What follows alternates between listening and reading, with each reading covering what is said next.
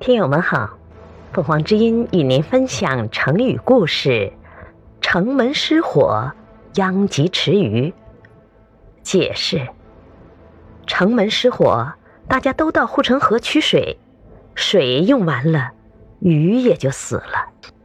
比喻因受连累而遭到损失或祸害。还有一种说法是，春秋时，宋国有个池仲鱼，住在城门附近。一次城门失火，大火蔓延到他的家，池仲鱼被烧死了。这也比喻无辜受连累。这个成语来源于全北齐文，为东魏西凉文。但恐楚国亡元，祸延林木，城门失火，殃及池鱼。恒使江淮世子。泾阳人物，死亡史实之下，夭折误路之中。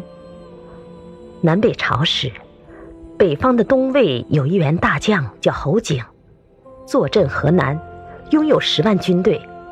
因为与大丞相高欢之子高登不和，在东魏武定五年（公元547年），背叛东魏，投降西魏。高登派韩轨讨伐侯景。侯景担心与西魏的联系被切断，又投降南方的梁朝。梁朝许多大臣认为侯景反复无常，不能接受他的投降，损害和东魏的友好关系。但是八十四岁的梁武帝却相信这是统一国家的预兆，接受侯景投降，封他为河南王。这年八月。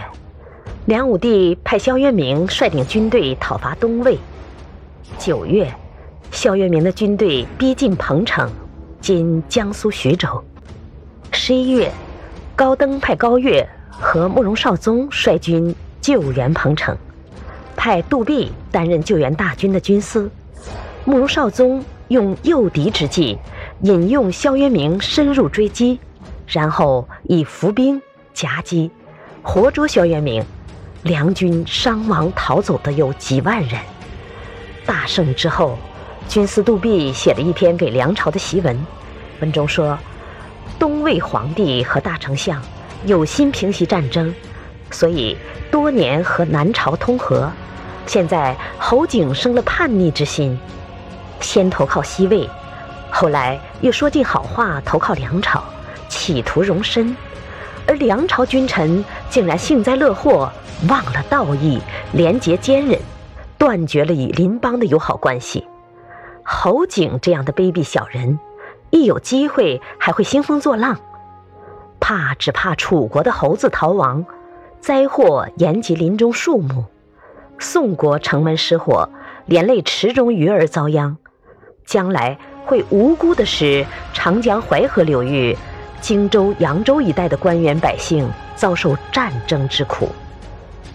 正如杜弼文中所说的一样，第二年八月，侯景发动叛乱，造成梁朝多年政局动荡，使人民遭受战乱的苦难。感谢收听，欢迎订阅。